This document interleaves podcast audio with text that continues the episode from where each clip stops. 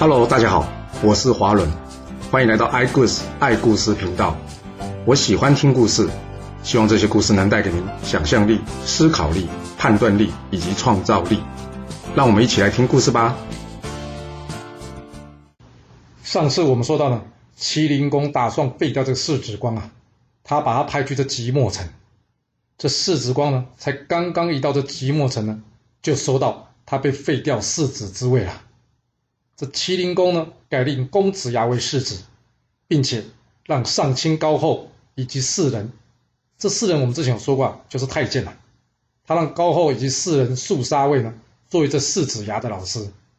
这决定才刚刚宣布没多久，这世子光的娘家鲁国马上派人问这麒麟宫了：“哎，请问这公子光是做错什么事要被废掉啊？”这麒麟宫呢，完全没有准备啊。被鲁国这么一问呢，根本答不出话来。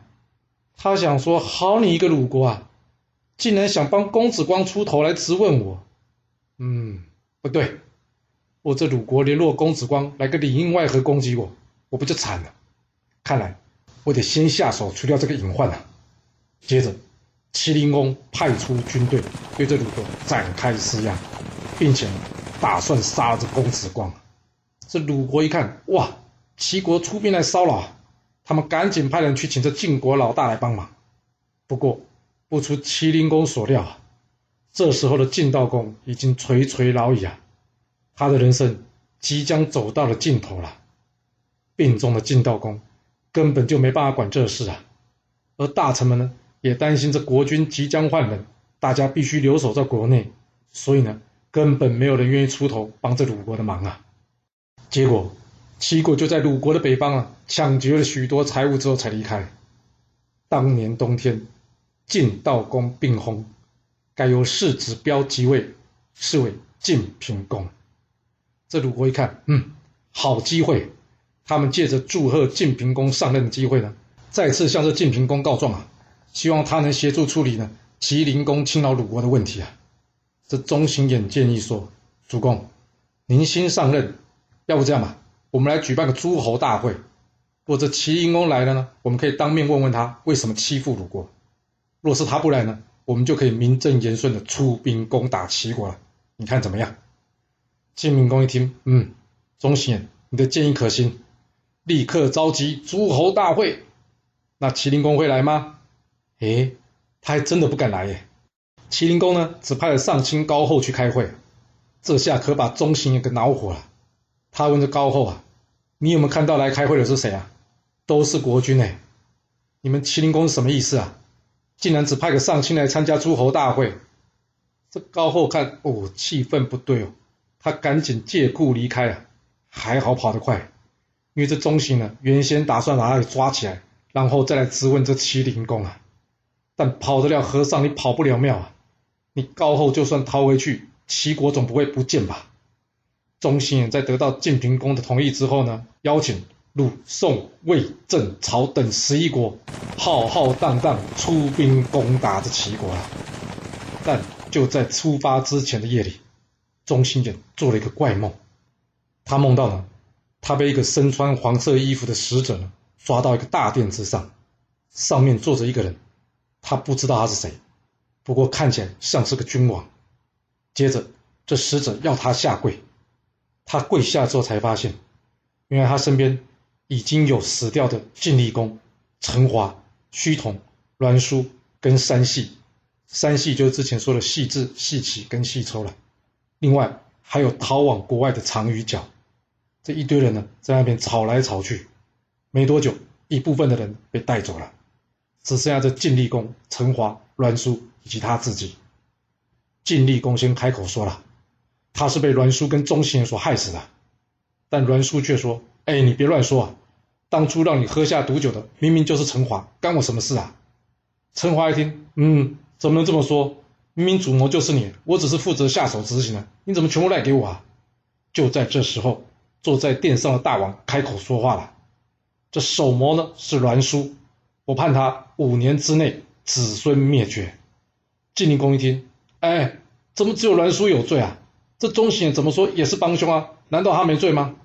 说完，他举起了一个长戈，往这钟行眼哗挥了过去，而这钟行的头呢，应声而断，掉在他自己的手上。吓了一大跳的钟行呢，把他的头呢，像戴帽子一样呢，再把它戴回到自己的脖子上，然后呢，离开了这个大殿。才刚一出门呢，就遇到了一位巫师，叫做林高。林高问他：“哎，你的头怎么是歪的？来来来，我来帮你调正调好。”说完呢，林高伸出手来瞧着钟行的头，哇，痛的钟行大叫啊！这一痛呢，钟醒从梦中醒来。醒来之后，钟醒才发现，啊，原来是一场梦啊！不过这梦也太令人发毛了吧！隔天上朝。这钟醒还真的遇到这巫师林高嘞，他一想，不会吧？怎么那么巧？他请这林高上车，并且呢，把昨天晚上做的梦呢，仔仔细细的告诉这林高。林高听完之后，叹了一口气说：“哎，这是你的冤亲债主来找你了。恕我直言，你的寿命将近了。”钟行一听说，可是我马上要出征齐国，我会战死在齐国吗？林高点点头说：“东方对你来说是非常危险的，您就算战胜，恐怕您也无法活着回国啊。”钟行衍听完这话呢，沉思了许久，他想：“唉，该来的躲不掉，反正还是会战胜嘛，就算战死也值得啊。”林高，谢谢你了。说完之后，钟行衍依旧按照原定的计划。率领联军出征齐国，这十二国联军一同奔向齐国，但这齐灵公怎么样？根本就没在怕啊！他叫上清高后与世子牙留守，他自己呢，则是带上崔杼、庆丰、西归父，还有直错、郭罪、肃杀卫等将领，来到这平阴城，正面迎战晋国联军啊！这麒麟公先是命令西归父到这平阴城南边去挖一条长达一里的壕沟。并且驻军防守，这肃杀卫则是建议他说：“主公啊，十二国联军各怀鬼胎，难以同心协力。我们可以趁他们刚到的时候来突袭他们，一旦他们挫败，这士气就会涣散，对我军比较有利啊。若是不想突袭他们，我们也可以选择在平阴城险要的地方来进行防守。但是，要是只是靠这条壕沟，恐怕难以阻挡敌军呐。”麒麟公说：“去，你看这壕沟这么深，难道他们能飞过来吗？我跟你说啊。”有这壕沟就足以阻挡这十二国联军了，你担心什么？不久之后，钟兴彦率领大军来到这平阴城啊。他一看到前面的壕沟呢，他笑着说：“齐国搞这么一条长长的壕沟，那不是告诉我们他们害怕我们吗？他们搞这壕沟就是要说他们不敢与我们一战嘛。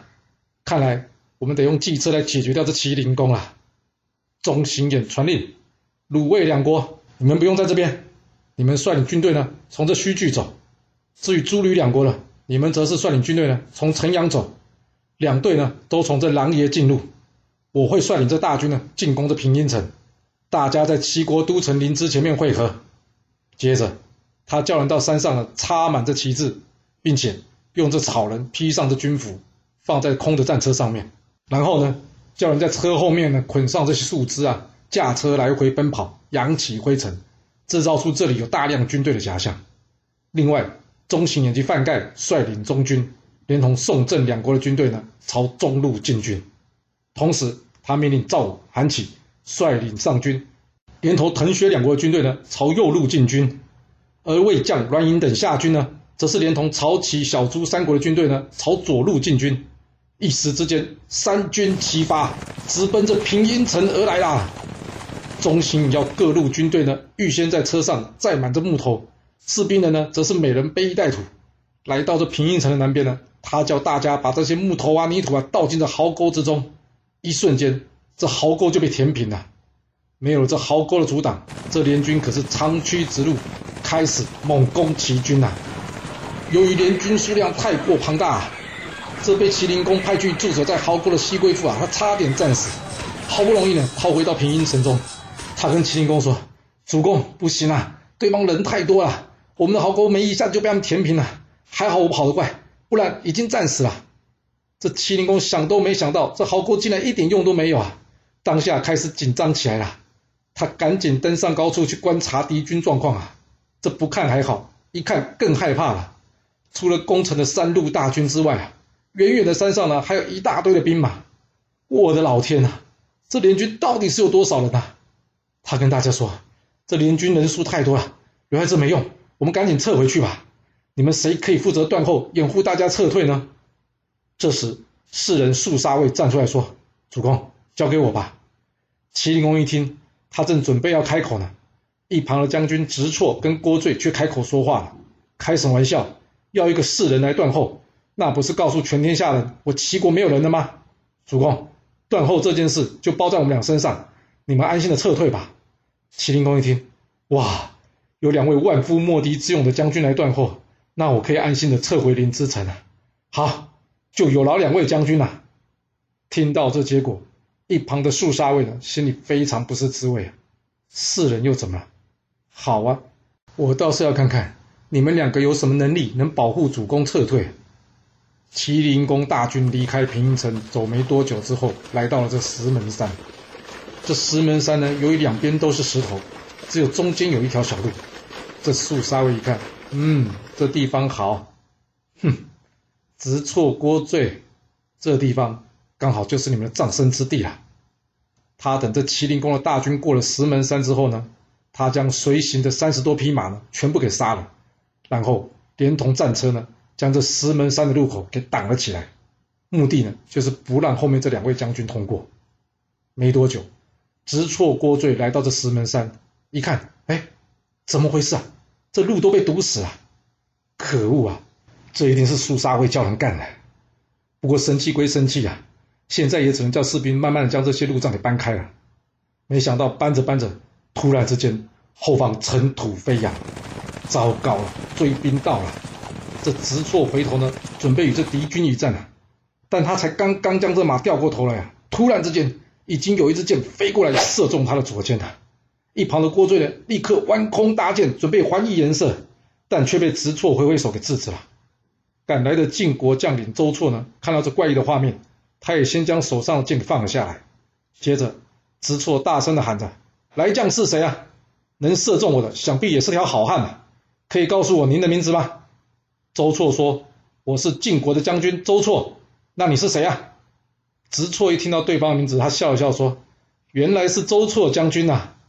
我是齐国的直错将军，就是与您一起被大家称为双错的另外一人。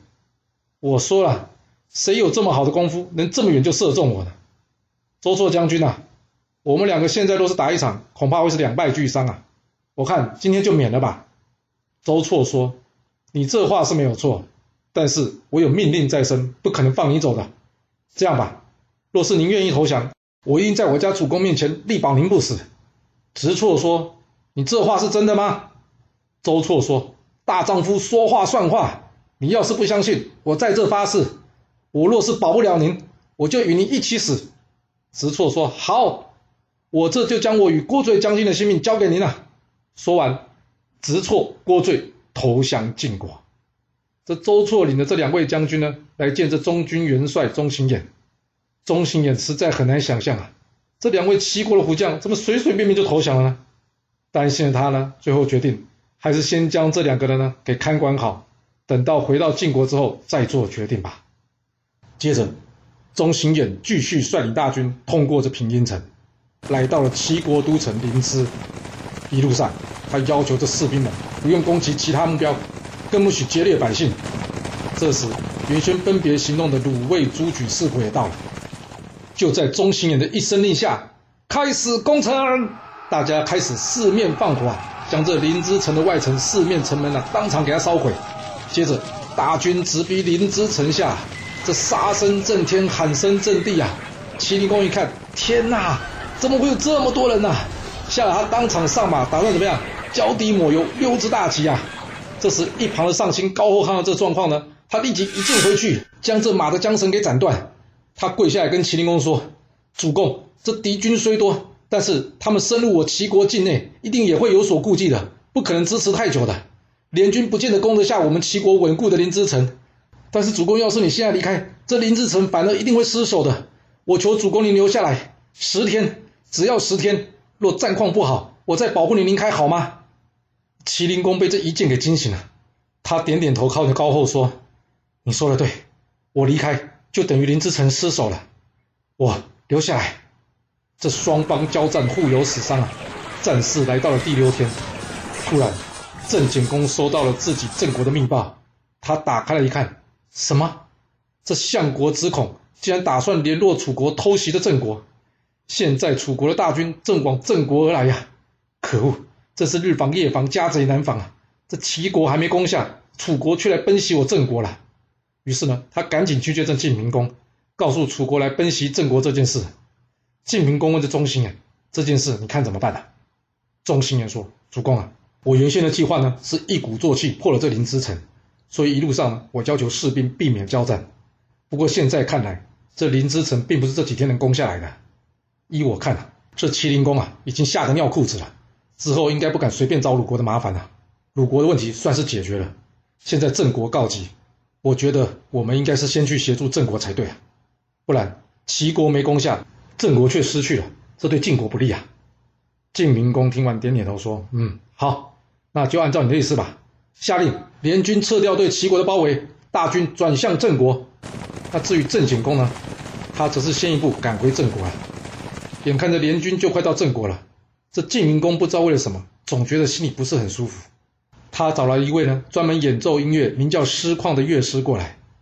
这师旷呢，不但精通音律，还会算命。”趁着演奏的同时呢，他帮晋平公算了一下，他跟晋平公说：“主公啊，您别担心了，不用三天呢，您担心的问题就会有好消息回报了。”那晋平公到底是担心什么？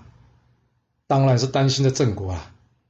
哎，没想到还没到第三天呢，这郑国突然间有人回报了，楚国已经撤退了。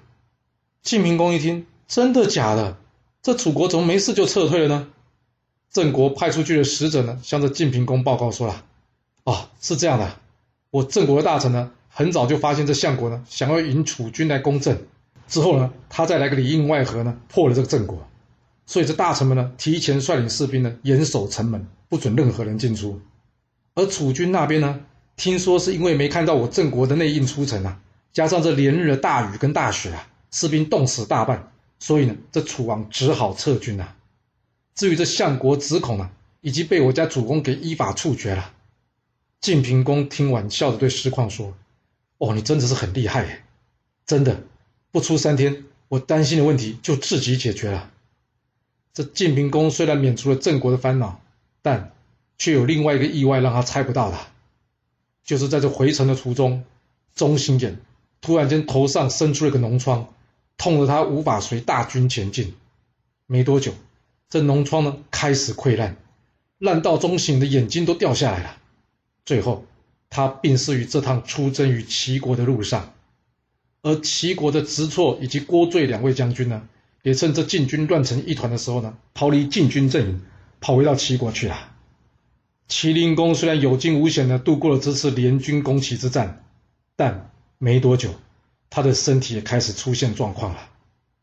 大臣崔杼以及庆丰一看。嗯，这主公不行了。与其等到他死了之后，让这公子牙准备好继任为国君，还不如趁现在他们根本还没准备，先下手为强。他们俩呢，先是秘密的派人去将这公子光给接回来，接着趁着夜晚呢，去拜访这上卿高后。诶，拜访高后做什么？这高后听到这两人前来的，想也没多想，开心的呢，打开门去迎接他们。不过这门一开呢，见到的不是崔杼跟庆丰啊，而是一把冰冷锋利的剑，往他脖子上刺划了过去。可怜的这高后啊，就这样不明不白的死了。杀着高后之后呢，两个人接着领着公子光呢，直接进入宫中，要这麒麟公传位给这公子光。已经身染重病的麒麟公啊，想都没想到这公子光竟然真的会造反呢，他气得当场吐血身亡。公子光一看，死了，啊，那就当你同意传位给我了。接着，他到了后宫，杀着公子牙，正式即位，是为齐庄公。所谓斩草要除根呐。齐庄公上任之后呢，他立刻领了这直错、郭罪两位将军，再去解决掉这逃走的肃杀卫。对直错以及郭罪两位将军来说，算是报了一箭之仇了。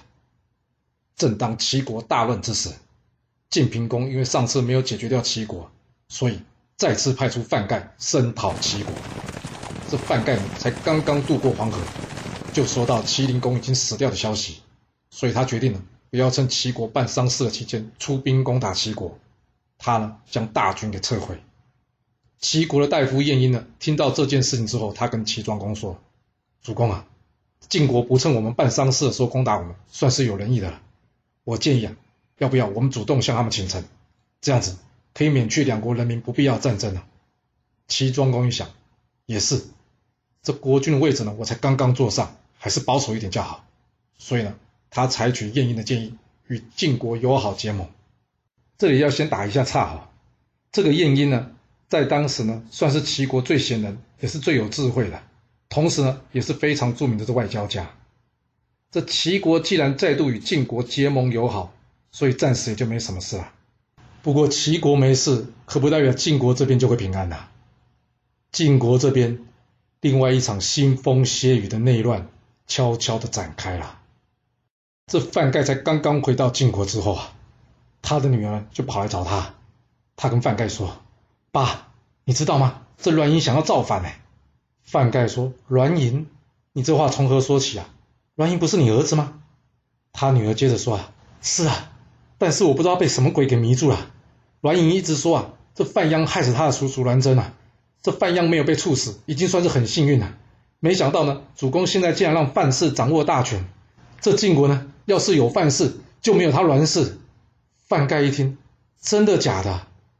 不过他现在确实是中军元帅，但他当初有尊重栾衍，将他自己的儿子范鞅赶去这秦国啊。后来范鞅回国，也是在主公的劝说下，栾衍才不计前仇了。怎么这件事现在又搬上来了呢？他女儿接着说：“爸。”我好不容易才找机会偷偷溜回来告诉你的，之后我还能不能再见到你，我都不知道了。你自己要小心呐！我先回去了。这一旁的范央呢，也在帮腔说：“爸，栾英的确是想要造反呐，你得早做准备啊。”这范盖纵使再聪明，但是他儿子女儿都这么说，难道会有假吗？哎，还真的是假的嘞。那他女儿为什么要诬陷自己的儿子呢？哦。原来是这范盖的女儿呢，跑去养小王，不过东窗事发，被这栾盈发现了。他担心这栾盈呐会对他的小王不利，干脆先下手为强，来他爸爸这边告状，想要除掉栾盈。哇，我的天哪！人家说虎毒不食子，还有这种妈妈嘞！听完他儿女报告之后呢，这范盖仔细想一想，也是，这栾氏一族势力庞大。加上最近呢，养了许多家臣跟史事，并且结交朋党，难保他们不会有恶心啊。不行，这件事呢，我得先跟主公讨论一下。不会吧？